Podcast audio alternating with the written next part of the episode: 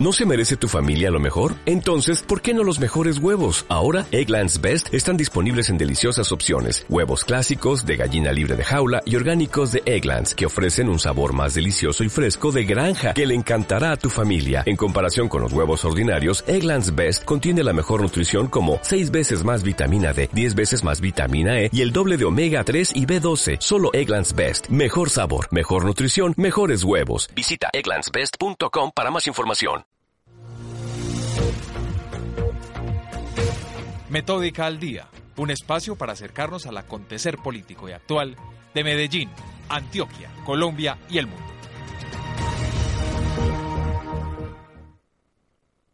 Buenos días, aquí como siempre Andrés Cano y Silvio Ochoa en Metódica al Día. ¿Qué tal amaneces hoy, Andrés? Muy bien, Silvia, muchas gracias por el saludo. Felices de estar nuevamente hoy transmitiendo desde Acústica, emisora web de la Universidad EAFIT y que nos conectamos en las noches a las 10 de la noche con repetición de nuestro programa por la emisora web del Círculo de Periodistas y Comunicadores Sociales de Antioquia. Y hoy estamos muy contentos, pues eh, estamos felices con las noticias que nos da el país sobre una firma ya de un acuerdo de paz. Este tema lo vamos a tratar ahorita en nuestra sección de actualidad con una persona muy especial, una profesora de la Universidad de FIC que presentaremos más adelante. Le recordamos a nuestros oyentes la importancia de que nos sigan en nuestras redes sociales. Recuerden en Facebook, Metódica Especialistas Comunicación Política, en Instagram, Metódica 3849 y en Twitter, arroba 1 Metódica.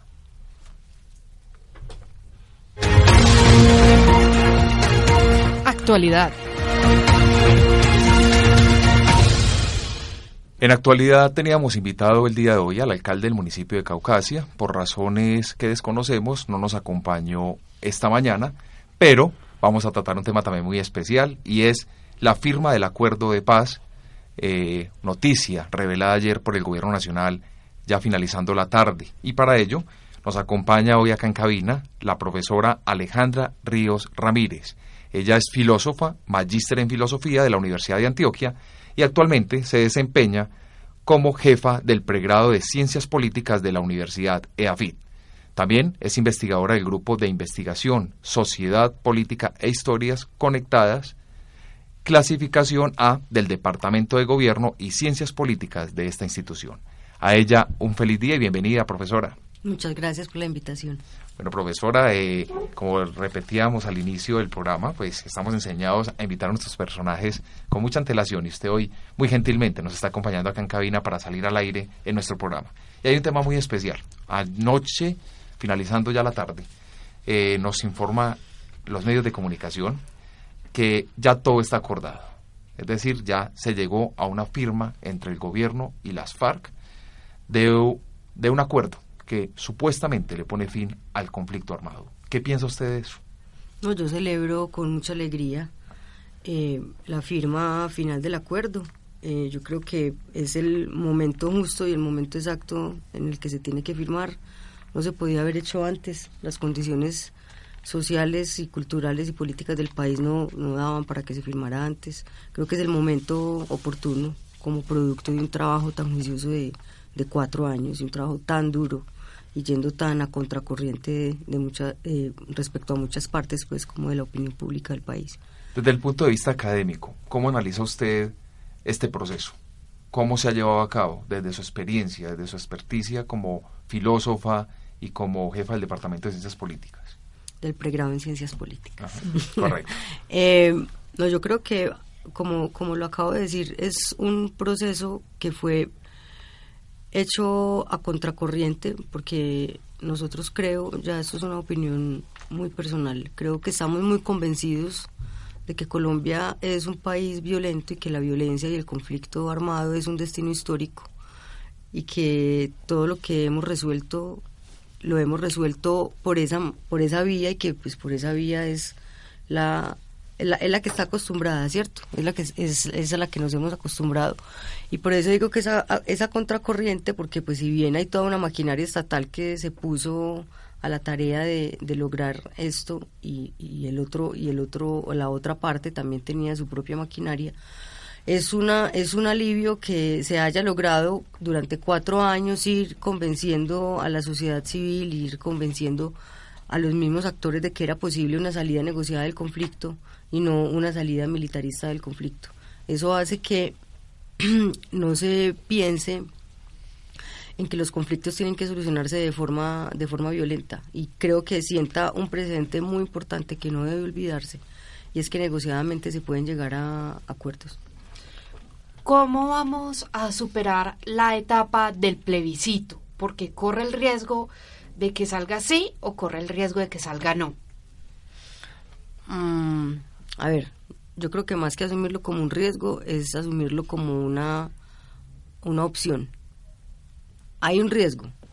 Para unos el riesgo es que se firme sí, para otros el riesgo es que se firme no.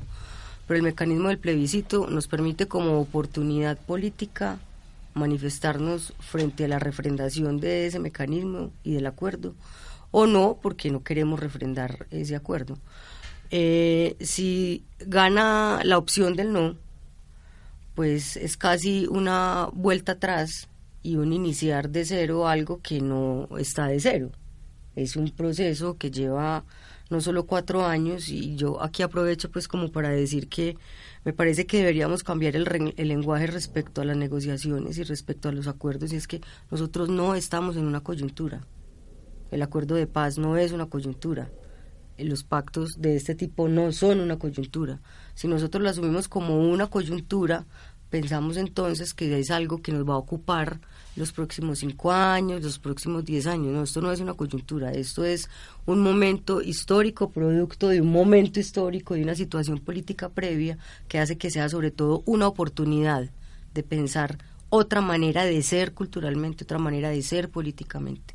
Entonces, el riesgo del no es un riesgo grande. Esa opción del no nos lleva a arriesgar un trabajo social, político, económico, eh, eh, moral que, en el que llevamos cuatro años y que llevamos 20 años más, porque mucha gente ha intentado este punto al que llegamos hoy. Entonces, el, el no como opción es un riesgo más grande que la opción del sí. ¿Qué enseñanzas aplicamos en este proceso que nos hayan dejado los procesos con el M19 y con los paramilitares? Mire, yo creo que, que hay algo muy importante que tiene que ver con la paciencia y con las expectativas que uno se crea respecto a estos procesos de negociación. El, el intento de, de, terminar el conflicto armado con este grupo en particular, porque también valga decir que nosotros acá no vamos a lograr la paz de Colombia. Es un momento en el que se firma el cese de hostilidades con un grupo armado nos lleva a tener la oportunidad de, dejar de, decir que hay secuestrados, de dejar que decir que hay asesinados, de dejar que hay minas, que hay reclutamiento forzado. Esa es una oportunidad de que esas cosas dejen, dejen de pasar.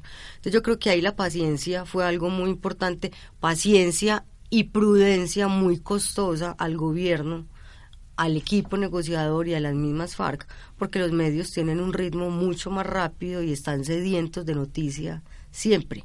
Entonces, yo creo que ellos aprendieron que no todos los procesos tienen que ser tan abiertos, no porque tengan que ser oscuros, sino que no pueden ser tan abiertos y tan públicos porque se trata de negociar cosas con raíces fuertes, o sea, con cimientos fuertes. Y eso no se puede estar negociando públicamente cada media hora, cada día, todos los días. Entonces yo creo que ellos aprendieron muy bien de que tiene que haber cierta prudencia política a la hora de estar en, en esas conversaciones también creo que es un aprendizaje haberse, como se dice eh, ordinariamente, haberse dado la pela, haberse dado la pela de insistir tercamente en una negociación política y no desistir al primer al primer embate de la opinión pública, a la primera crítica de otros países o de la o de los mismos grupos que se han opuesto a este proceso.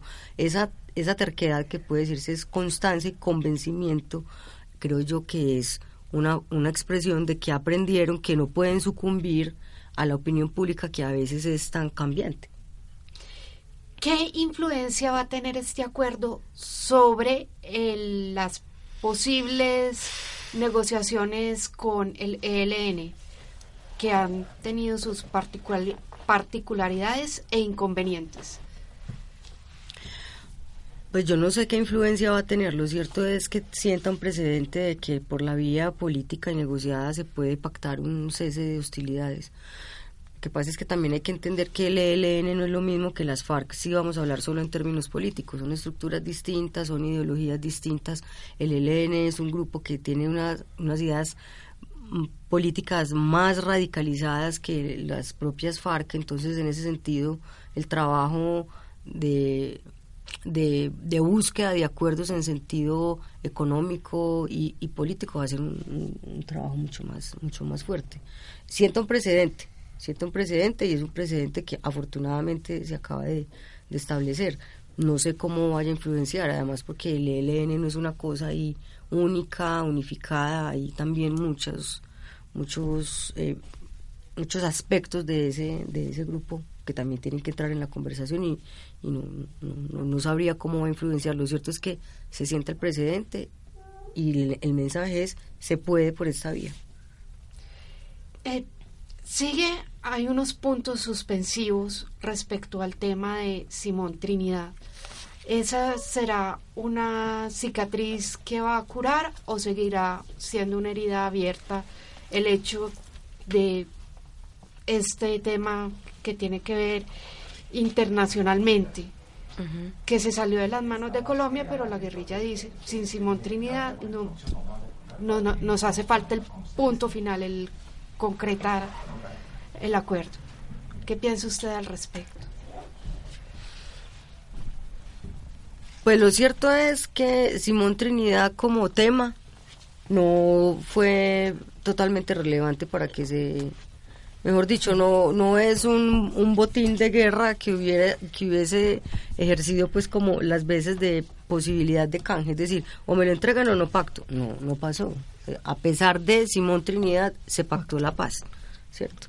Entonces, como todo, como todo grupo en contienda o como todos, todos los grupos en contienda, hay quienes quieren que quienes fueron sus combatientes vuelvan a ser parte pues de, de las filas de su de su grupo. Entonces, es, es no es un accesorio, o sea, ese punto final respecto a Simón Trinidad no es como el adornito con el que las FARC cerrarían muy bien su acuerdo, no, realmente es un combatiente de la misma manera que los combatientes del Estado que se han perdido y han caído son pérdidas para, para el Estado, es un combatiente que para ellos hace parte de, su lucha y pues lo quisieran a su lado, por supuesto, porque ellos simplemente no lo ven como un combatiente, sino como un colega político y pero, pero lo cierto es que él no fue el, el punto sobre el cual giraron las negociaciones, porque pues, la paz es mucho más grande o la firma del acuerdo es mucho más grande que el personaje de Simón Trinidad. Profesora, eh, en Antioquia se ha visto mucho el, cómo ha afectado el conflicto armado del departamento y en especial una zona como la subregión del Bajo Cauca. Eh, este conflicto, esta firma, ¿cómo considera usted beneficiará entonces a estos pobladores que han sido tan víctimas, tanto, tan víctimas de la violencia. Ya se ha visto problemas de orden público, se ha visto problemas e incluso amenazas a los medios de comunicación, a los periodistas, frente, para ejercer con eh, libertad, su libertad de expresión. Eh, ¿Cómo podría esta firma del acuerdo por fin eh, afectar positivamente a esta subregión del departamento de Antioquia? Como podría como podría afectar positivamente a cualquier región del país, ¿cierto? El punto es que como el acuerdo también está pensado en clave diferencial y en clave territorial, afortunadamente, hay unos hay unos territorios y unos municipios que definitivamente van a recibir más beneficios, pues en proporción a su afectación durante el conflicto. Entonces, eh, por ejemplo, el piloto de desminado que empezaron en Orejón ya hace hace un año. Pues, Evidentemente los recursos se dirigen allá porque ha sido una de las zonas más golpeadas por la guerrilla a través de los campos minados, entonces se tiene se tiene que dirigir allá. Yo creo que en términos generales uno debería celebrar los acuerdos como eso, como que son acuerdos, como que es un pacto entre dos grupos que deciden no atacarse más, que el Estado decide darle un reconocimiento político a ese grupo que le ha estado disputando su soberanía, tanto tiempo por la vía armada, uno eso lo tiene que celebrar, pero no va a pasar nada con los acuerdos si institucionalmente y si socialmente no hay compromiso porque esos acuerdos logren efectivamente un beneficio en cada uno en cada uno de los territorios. Yo creo que parte no solamente celebrar el acuerdo, sino que el acuerdo además o los, o los puntos acordados promete de alguna manera que habrá más presencia institucional, es decir, que el Estado, no es que el Estado vaya a ir a los municipios, sino en los municipios está el Estado y en los que no ha estado el Estado es porque el Estado fue tan débil que no pudo hacer frente a esa disputa de soberanía del Estado en el territorio. Entonces hay que celebrar que el, que el gobierno colombiano esté comprometiendo la estructura del Estado a que haga más presencia en los territorios para que eso no vuelva a pasar. Entonces, por eso te digo, si es un enfoque territorial, un enfoque diferencial, es entender que no es que el Estado va a llegar simplemente, sino que es que la gente que hace parte del Estado en cada uno de los territorios tiene que reconocerse en esas instituciones y desde las HAL, desde las HAC, desde los consejos, tienen que fortalecer esa identificación con las instituciones para que el Estado allá renazca, no porque tienen que esperar a que el Estado llegue, no, es que el Estado está en cada uno de los territorios. Alejandra Ríos, profesora y decana de la del pregrado de Ciencias Políticas, nos acompañó en esta mañana. Y hablando del tema de paz, hablando de seguridad, tenemos en este momento en vivo al alcalde del municipio de Caucasia, al doctor Oscar Aníbal Suárez. Alcalde, bienvenido a Metódica al Día. ¿Cómo amanece? Sí, un saludo muy afectuoso para todos ustedes. Muchas gracias por darnos la oportunidad a través de este medio de escuchar a las comunidades, especialmente a nuestro municipio de Caucasia. Un saludo para todos los oyentes. Bueno, alcalde, al comienzo del programa eh, estábamos hablando de la firma del acuerdo de paz. Eh, nos gustaría, como el municipio de Caucasia, usted como dirigente político de una subregión del departamento de Antioquia que se ha visto afectada históricamente por el orden público, por la violencia, ¿cómo recibe usted hoy esa noticia? La recibimos positivamente, estamos con la esperanza puesta en que este posacuerdo pues obviamente eh, llegue a estas comunidades, especialmente la del Bajo Cauca, por la violencia del Estado como tal. Nosotros celebramos que ese acuerdo se haya dado en La Habana, Cuba, y que por fin en este país podamos tener la oportunidad de que nuestros hijos, las próximas generaciones, vean la paz, esa paz anhelada, esa paz era que tanto estamos viviendo los caucanos, especialmente en Caucasia, que usted sabe que es un municipio afectado por la violencia, afectado por esos grupos al margen de la ley, especialmente las bandas criminales que nos, nos golpearon bastante en los años anteriores. Hoy celebramos, celebramos porque somos un municipio de paz, un municipio que estamos en estos momentos en aguas de paz y que le apostamos, le apostamos a la paz porque estamos cansados de la guerra, estamos cansados de la violencia. Estamos celebrando porque creemos de que el POSCO da una oportunidad a todos esos problemas sociales, especialmente los problemas de, pobreza en los que estamos inmersos.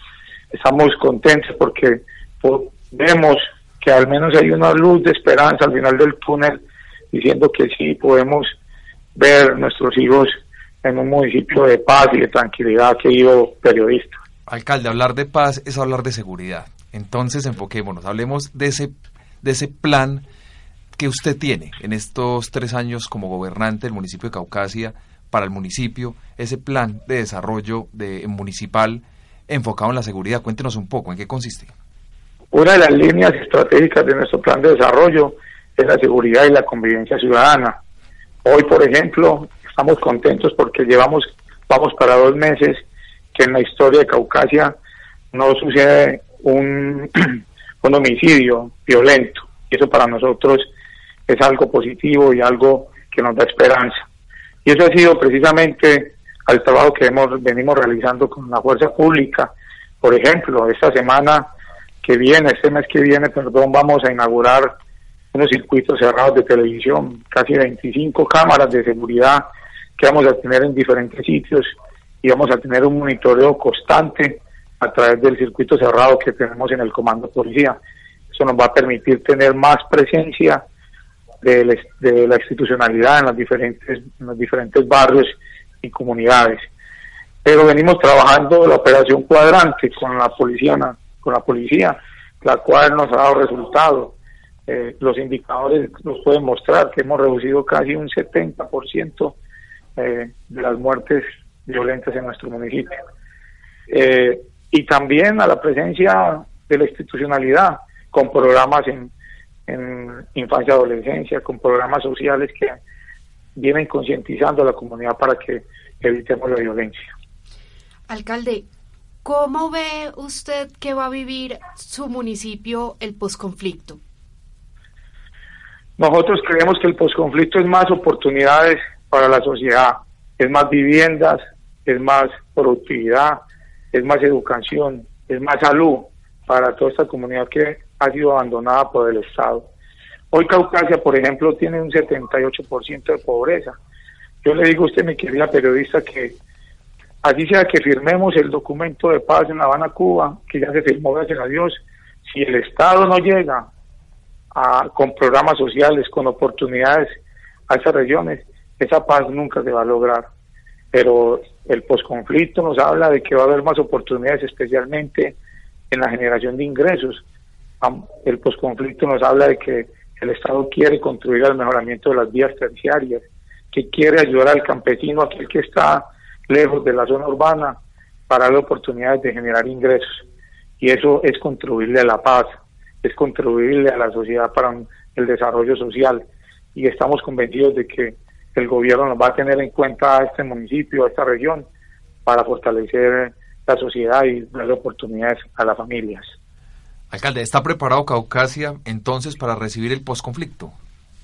Estamos preparados, ya hicimos un foro con el ministro, precisamente Rafael Pardo, lo trajimos, le pusimos a disposición toda la institucionalidad, le pusimos a disposición toda la administración pública para que el posconflicto llegase a nuestro municipio con oportunidades. Ojalá Dios quiera que esto salga adelante y que esas familias que hoy son víctimas de la violencia, desplazados por la violencia, tengan una reparación para que puedan tener una oportunidad de estar tranquilos en esta sociedad. ¿Cómo se articulará el tema de la seguridad, no solo de Caucasia, sino de sus vecinos a nivel subregional? Los vecinos hemos venido hablando con, con el Estado, especialmente con el Ministerio del Postconflicto y el Ministerio del Interior, para que se fortalezcan más presencia institucional de la institución pública. Por ejemplo, estamos pidiendo que haya más comandos de policía en las partes rurales, más presencia de la fuerza pública en las diferentes veredas y corregimientos del Bajo Cauca. Nosotros hoy contamos solamente, por ejemplo, con un mínimo porcentaje de, policías y de, personas del ejército, queremos más presencia. Y hay dos municipios que ellos van a estar, eh, son los municipios que escogieron para el tema de la reinserción de estas personas, el municipio del Bagre, el municipio de Cáceres. Ellos van a tener zona básicamente de concentración donde muchas de estas personas van a llegar a, me imagino que a los programas que el gobierno va a presentar en el posconflicto. Y nosotros vamos a estar ahí muy pendientes porque nosotros, por ejemplo, en el municipio de Caucasia, es un municipio receptor de los problemas sociales de todas las regiones hermanas. Por ejemplo, nosotros tenemos 15.000 víctimas de este conflicto que hoy aún no han sido reparadas, que viven en zonas aledañas a Caucasia, como en humedales, en zonas que de invasiones. Por ejemplo, ustedes vieron las noticias. La semana pasada, la semana pasada tuvimos un problema de ola invernal y fue afectado un tercio de la población. Básicamente esas poblaciones son víctimas que viven en sitios en humedales, son desplazados que viven ahí. Esperamos que con el posconflicto tengamos oportunidades de darle vivienda en sitios dignos a estas familias, de darle una oportunidad de trabajo, no dándole una plata para que se la vayan a gastar en el establecimiento comercial más cercano, sino que podamos generar posibilidades permanentes para estas personas y que ellos puedan tener una vida digna como la tiene cualquier ciudadano de este país. Hablar de paz es hablar de democracia, es hablar de seguridad, es hablar de bienestar el municipio de Caucasia ha tenido periodistas que no le han dado miedo, no les ha dado miedo hablar, e investigar y hablar con la verdad y esto a muchos de ellos les ha traído amenazas y a algunos la muerte infortunadamente. En esta administración, ¿usted cómo garantiza o cómo está garantizando la libertad de prensa en su municipio? ¿Cómo está acompañando a esos eh, colegas que arduamente hacen su tarea en esa subregión del departamento de Antioquia? Gracias a los medios de comunicación, gracias a los periodistas valientes que tenemos en esa región, en nuestro municipio, que le han colocado el pecho a esta situación tan horrible que hemos vivido durante muchos años, se ha visto la verdad y se ha sacado a relucir la situación real de nuestra región.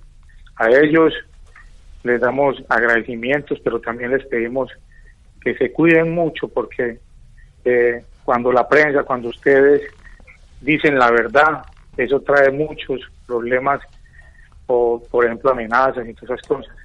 Hasta ahora los amigos periodistas que están informando permanentemente la realidad, la verdad de nuestro municipio, ellos en el mismo gobierno los tiene protegidos, les está dando la protección para que no les pase nada, para que puedan eh, dar las versiones libres sin problema de pronto de, que les vaya a pasar algo. Algunos, desafortunadamente, eh, han sido víctimas de esa violencia, pero hay otros que le hemos dicho, ustedes son libres de, decir la realidad de, esta situación y los acompañamos en los procesos y les pedimos que no les hagan nada porque sabemos que es uno de los trabajos más difíciles de nuestro, nuestro país y más dime cuando dicen la verdad en esas regiones tan complicadas. Para finalizar, alcalde, entonces, eh, ¿existe o tiene usted alguna estrategia de comunicación política definida en su municipio para dos cosas? Uno, para el tema de seguridad y dos, para el posconflicto. Claro, nosotros eh, en estos momentos, como le dije, estamos con la fuerza pública trabajando acciones permanentes con la comunidad que permitan la seguridad en los barrios, en las comunidades. Por ejemplo, ayer tuvimos una actividad con el comandante de Policía de Antioquia, donde hicimos campañas con los niños, con los jóvenes, en el tema de infancia y adolescencia. Estamos trabajando el circuito cerrado de televisión, estamos trabajando los consejos de seguridad permanentes que permiten hacer estrategias de garantizar la seguridad y no solamente la seguridad, sino la convivencia ciudadana en todos los componentes y nos estamos preparando para que este pues conflicto pues obviamente nos coja eh, mejor, la mejor forma para enfrentar lo que se nos viene. No sabemos todavía qué es lo que se nos va a venir, si van a llegar personas aquí a nuestros municipios, en nuestra región, como lo que sucedió en otros escenarios parecidos a esto. Pero hay que preparar a nuestra comunidad, porque todo esto va encaminado en la paz, en la paz estable que tanto estamos anhelando y que esa violencia la rechazamos enormemente. Alcalde Oscar Aníbal Suárez, muchas gracias por habernos acompañado en la mañana de hoy en Metódica al Día y le recordamos a usted y a nuestros oyentes que a partir de las horas de la tarde tenemos habilitado nuestro foro virtual en el cual podrán participar en la sección Antioquia a la pregunta ¿Está Caucasia preparada para el posconflicto? Lo invitamos a usted, a su equipo de trabajo y a todos los oyentes a que participen y, y y compartan con usted, con nosotros las ideas de cómo ven la seguridad en el municipio de Caucasia. A usted, alcalde, les damos una feliz mañana y una feliz tarde. A ustedes un agradecimiento y un saludo muy afectuoso para todos los oyentes y muchas gracias por tenernos en cuenta para informarle a la comunidad de estas situaciones que estamos viviendo en nuestras regiones, especialmente en nuestro municipio de Caucasia. Que tengan ustedes también un feliz día. Muchas gracias, muy queridos. Bueno, hablamos con el alcalde de Caucasia, conocimos un poco su versión, eh, en su entrevista nos explicaba cómo está viviendo entonces el municipio de Caucasia el posconflicto y para ello ese es el tema de nuestro foro en la tarde de hoy. Asimismo, en esta sección actualidad, hoy nos acompaña nuevamente nuestro corresponsal en Buenos Aires, Argentina, Adrián Arraigada, quien nos trae un balance de lo que ha sido la situación política de su país en esta semana. Hola a todos, saludos desde Buenos Aires, Argentina. Eh, semanas decisivas, sin lugar a dudas, en términos políticos para el presidente Mauricio Macri.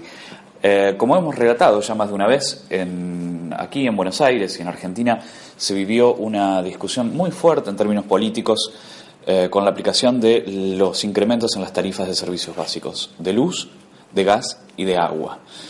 En principio, bueno, fue todo motivo de una gran discusión en los medios de comunicación, porque se produjo un incremento intempestivo de más del 400% en la tarifa de gas, en algunos casos, eh, porque se ven en las facturas que emitieron las empresas, los aumentos superaban el 1000%. Eso sin lugar a dudas vino eh, también en un contexto donde los precios en general fueron disparados. Las verduras, eh, los alimentos, el aceite, el azúcar, la manteca, las frutas. Bueno, en medio de todo eso también el aumento de los servicios básicos. Eh, tengamos en cuenta que los haberes en Argentina se discuten a principio de año, es decir, todo lo que es los acuerdos paritarios eh, ya se realizaron a comienzos de este año y se cerraron a comienzos de este año. Por lo tanto, los aumentos, eh, y los incrementos en los sueldos quedaron totalmente desactualizados. En el medio de todo eso, eh, asociaciones de consumidores presentaron quejas y recursos de amparo en la justicia, directamente judicializaron este tema.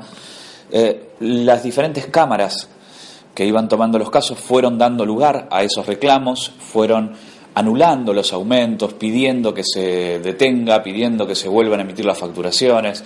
El gobierno salió a los medios diciendo no paguen, después dijo sí paguen, eh, la gente sinceramente no sabe qué hacer ante todo esto, se llegó hasta la Corte Suprema. Momento en que habló la Corte Suprema y dijo, miren, tienen que dar vuelta atrás todo lo que hicieron porque se violó un concepto muy básico. No se hicieron las audiencias públicas que debieron haberse realizado. Es decir, el gobierno dio vía libre, pero sin el consentimiento expreso de la población o sin darle lugar al menos a la población de que pudiese hablar en las audiencias públicas que como Estado deben garantizar. Finalmente, la Corte Suprema de Justicia, en un fallo unánime, en esta semana dio marcha atrás, congeló, dijo, bueno, todo lo que ha sucedido hasta ahora ha sido una mentira, esto ha sido ficticio, las empresas van a tener que devolver peso por peso de todo lo que los usuarios pagaron, eh, van a tener que volver a emitir facturación, y usted, gobierno, usted, Mauricio Macri, usted, presidente, por favor, haga las audiencias públicas correspondientes porque es un principio básico. ¿Qué pasa ahora? Bueno, hay que tener en cuenta que las audiencias públicas en este tipo de casos no son vinculantes, es decir, lo que allí se determina en base a escuchar a agrupaciones de consumidores, a especialistas en materias energéticas y demás, eh, no es vinculante. Por lo tanto, si todos los informes indican que no estamos como argentinos en condiciones de abonar un incremento de tarifa, el Estado tranquilamente puede decir, bueno, pero yo considero que sí. Entonces realizarlo. Ese es un gran tema que sin lugar a dudas tiene un costo político interesantísimo para analizar en lo que va a ser la presidencia de Mauricio Macri que viene eh, con un golpe tras otro. ¿sí? Son nueve meses de golpes constantes. Eh, hace un par de días, dos, tres, dos días, en la Plaza de Mayo los productores de manzanas y peras eh, se juntaron con 30 toneladas de, estos, eh, de estas frutas y las repartieron. ¿sí? La Plaza de Mayo, emblemática Plaza de Mayo de protestas y manifestaciones sociales, bueno, ahora se vio cubierta de manzanas y peras, donde los productores de una parte de Argentina, que es en la zona eh, más cordillerana, más cerca a Chile, bueno, todos esos productores decían, lo que nos pagan a nosotros es un valor irrisorio. Y por otro lado, se dio vía libre a que las eh, verduras estas, a que las frutas estas, sean importadas desde Brasil. Por lo tanto, dicen, bueno, alguien tiene también un peso político, una responsabilidad política en esto. Alguien permitió que estas verduras, que estas frutas, eh, que, que no es el único caso, igual, ¿no? Porque también pasó con el tomate y demás. Pero bueno, alguien tiene la responsabilidad y alguien permitió que las mm, frutas ingresan desde otro país y a nosotros, productores, que hemos pedido 4.000 leyes que nos apoyen, que nos den, alguien nos está ignorando. Eso fue un, un golpe muy, fuerte de verlo, ¿sí? porque estaban obviamente todos los canales de, de televisión, cada uno con su discurso, por supuesto, pero era ver a la gente agolpándose para que les diesen cuatro, cinco, seis manzanas. Por otro lado, en panorama social, y con esto cerramos un poco el raconto de informaciones políticos sociales de Argentina, se están realizando diversas manifestaciones de muchísimas agrupaciones políticas y sociales que nuclean a trabajadores o ex trabajadores, es decir, desempleados, eh, con cortes de avenidas, con manifestaciones pacíficas, con acampes, con acampes frente a los ministerios, Eh, en el día de ayer, miércoles, eh, se produjo un corte que fue desde las 11 de la mañana hasta las 3 de la tarde en una autopista que comunica a la ciudad de La Plata con la ciudad de Buenos Aires, una autopista con un caudal de vehículos muy importante, bueno, se vio totalmente paralizada eh, y tuvo un final que va a ser motivo, sin lugar a dudas, de análisis de los días venideros, porque a las 3 de la tarde ellos habían anunciado que liberaban la circulación, a las 3 menos 10, 10 minutos antes de que termine esta manifestación que llevaba a, campo, a cabo el movimiento de trabajadores desocupados Aníbal Verón, fue reprimida por la Gendarmería Nacional con balas de goma, es decir, 10 minutos antes de que finalice. Sin lugar a dudas es un, mensaje de adoctrinamiento diciendo, bueno, muchachos, eh, acá la, situación la maneja gendarmería, ¿no? Es un, mensaje que puede leerse en primera instancia desde ese lugar. Esas son un poco, estas son un poco de las noticias de las cosas que están sucediendo en Argentina. Nos seguimos hablando, como siempre, aquí en Metódica al Día. Mi nombre es Adriana Arraigada, les informé desde Buenos Aires. Personaje de la semana. Hoy en Personaje de la Semana tenemos a una invitada muy especial, y muy especial no solo para los oyentes, sino para nosotros como periodistas acá en Metódica al Día, pues tuvimos la fortuna de hacer parte de ese equipo de profesionales que nos estábamos especializando en comunicación política, y allí la profesora Ana Cristina Vélez nos acompañó con todo su conocimiento y bagaje en todo ese tema de opinión pública. Y hoy es ese tema que vamos a tratar con ella. La profesora Ana Cristina es comunicadora social, periodista de la Universidad Pontificia Bolivariana y es magíster en ciencias sociales de la Universidad de Antioquia. Doctora, eh, doctora o profesora Ana Cristina, muy, muy buenos días y bienvenida a Metódica al Día. No, gracias Andrés, gracias Silvia, profesora, por favor. Eh, no, muy contenta, muy complacida de estar aquí con ustedes, eh, además porque claro que los recuerdo con inmensísimo cariño el tiempo que estuvieron en la especialización y me encanta que tengan este programa y todo este proyecto y esta empresa de metódica. Sí, eh, sí, profesora, eso es a usted muchas gracias por sus palabras y bueno, como le veníamos diciendo a nuestros oyentes y a usted, para entrar en detalle, vamos a tocar un tema muy especial en la mañana de hoy, y es opinión pública. Eh, la opinión pública vista no solo como desde los medios de comunicación, desde lo que opinan los medios, sino también desde lo que opino yo como ciudadano, lo que opino yo como formador de, esa esfera pública, o, hacer, o como personaje, como individuo que hace parte de esa esfera pública. Para empezar entonces, eh, profesora, nos gustaría saber cómo afectan los estudios de opinión pública la comunicación política?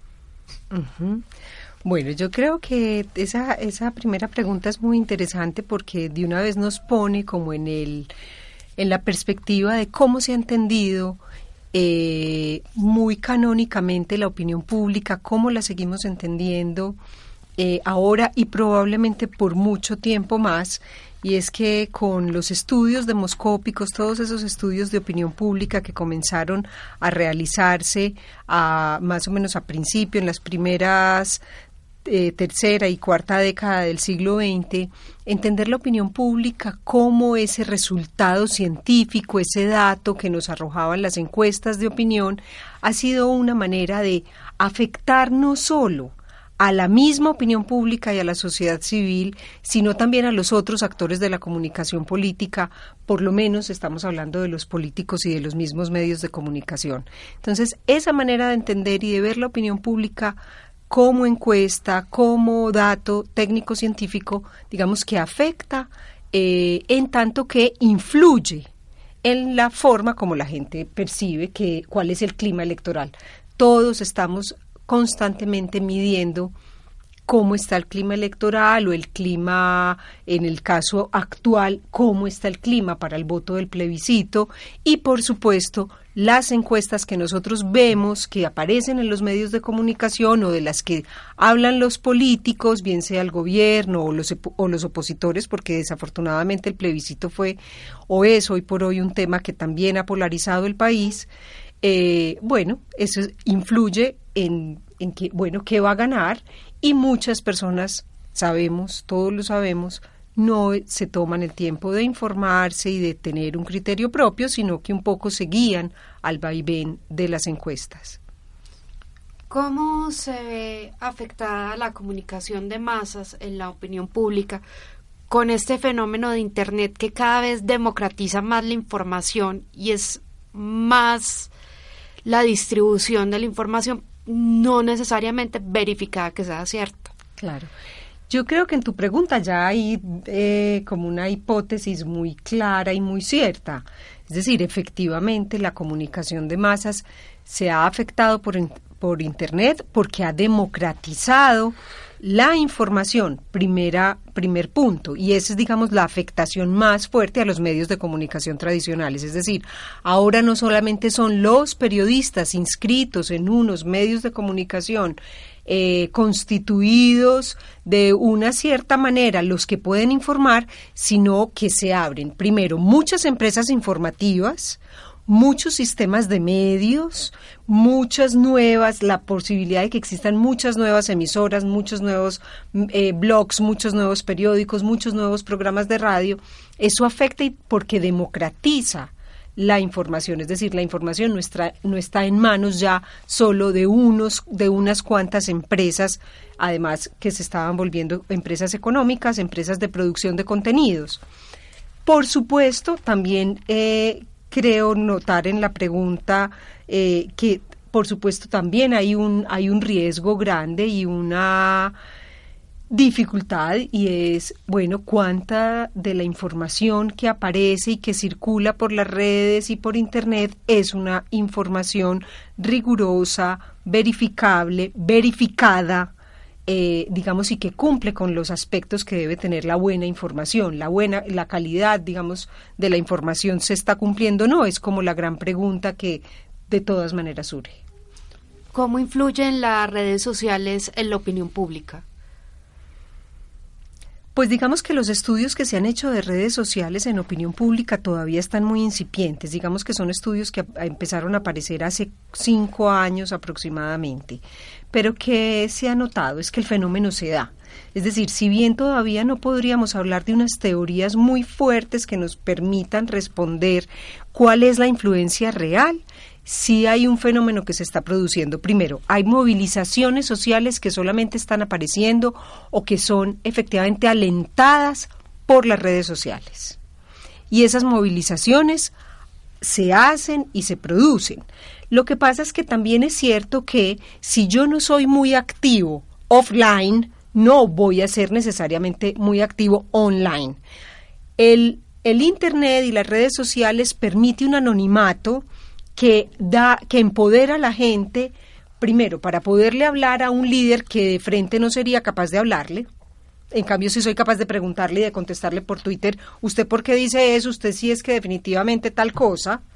Pero también degrada muchas veces el discurso, porque entonces disfrazado, digamos, y amparado en ese anonimato, yo puedo decir lo que sea.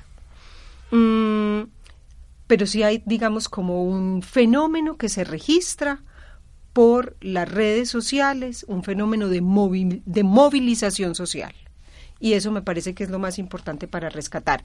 Y además, un fenómeno de creación de líderes. Es decir, hay líderes en las redes sociales, y vamos a hablar solamente de Twitter, por ejemplo, hay líderes que movilizan eh, grandes masas, grandes seguidores, y esos líderes tienen una responsabilidad política así no sean necesariamente líderes políticos.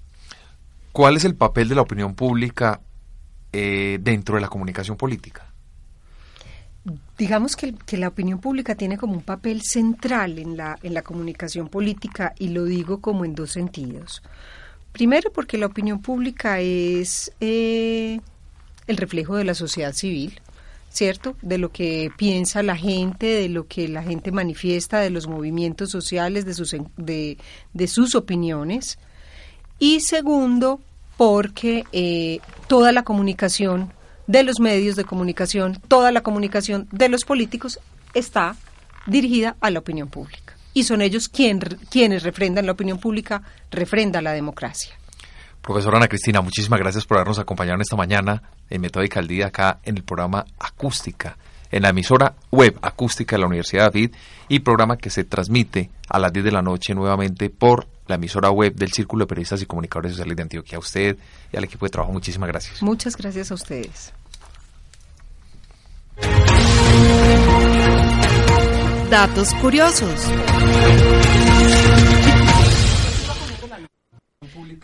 La opinión pública aparece en la burguesía holandesa e inglesa del siglo XVII, cuyos portavoces se apoyaron en los medios de comunicación, como el libro y publicaciones periódicas, que fueron reprimidas por los poderes políticos y religiosos. Las discusiones de la clase burguesa en espacios públicos se enfocaron al campo de la política y lo que buscaban era establecer controles que impidieran el poder absoluto por parte de unos pocos, para lo cual apareció el régimen de opinión, para establecer una comunicación entre gobierno y ciudadanos, como lo definió en su momento Hans Speer, y así el poder tuviera presentes las opiniones de sus, de sus representados en su acción política. Existen diversas teorías para explicar la formulación y la formación de las opiniones. Algunos teóricos consideran que los medios de comunicación influyen en la opinión pública. Estos datos curiosos y muchos más los podrán también leer en nuestro sitio web www.metódica.com.co. Allí encontrarán en el enlace Datos Curiosos toda la información que hoy estamos revelando, tomado también de Internet. De igual manera, los invitamos para que en la sección Prográmate eh, ingresen y revisen toda la programación eh, académica, política que hay en la ciudad, en Medellín, en Antioquia, en Colombia y en el mundo. A nuestros oyentes, un agradecimiento muy especial por haberse conectado en esta mañana y a mi compañera Silvia, un feliz día, Silvia. Muchas gracias por estar aquí nuevamente. No, gracias a ti, Andrés. Seguimos en la formación de ciudadanos en comunicación política y esperemos que, como vamos, vamos bien. Recuerden entonces seguirnos a través de nuestros foros esta tarde a las dos preguntas iniciales que les dijimos en Antioquia e Internacional para que por favor opinen. Su opinión es supremamente importante para nosotros. Esto es lo que fortalece el programa Metódica al Día todos los jueves aquí en Acústica, emisora web de la Universidad de Afid, con repetición a las 10 de la noche en la emisora web del Círculo de Periodistas y Comunicadores Sociales de Antioquia a todos nuestros oyentes y personas que se conectaron en la mañana de hoy. Les deseamos una feliz tarde, una feliz mañana y un feliz fin de semana. Recuerde seguirnos en www.metodica.com.co y a través de nuestras redes sociales, Twitter, arroba 1Metódica, en Facebook, Metódica Especialistas en Comunicación Política e Instagram, Metódica 3849.